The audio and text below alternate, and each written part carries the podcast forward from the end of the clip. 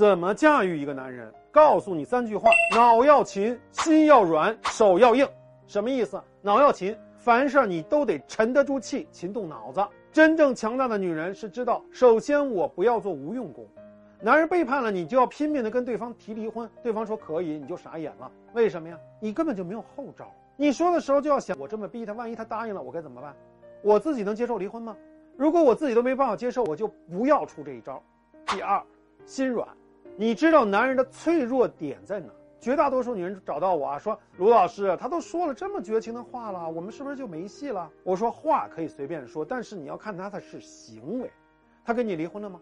他爱那个女人要死要活，有任何行动吗？没有，没有，你怕啥？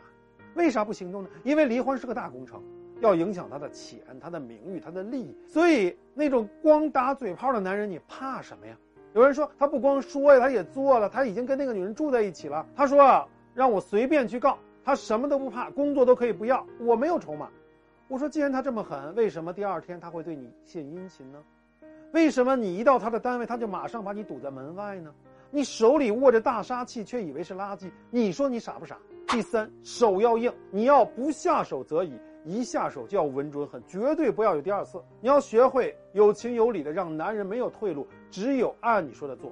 如何让男人有面子，又能让男人低头？这种情感谈判的技巧，绝大多数女人不会。如果你想学，关注我，给我点赞，评论区里面来找我。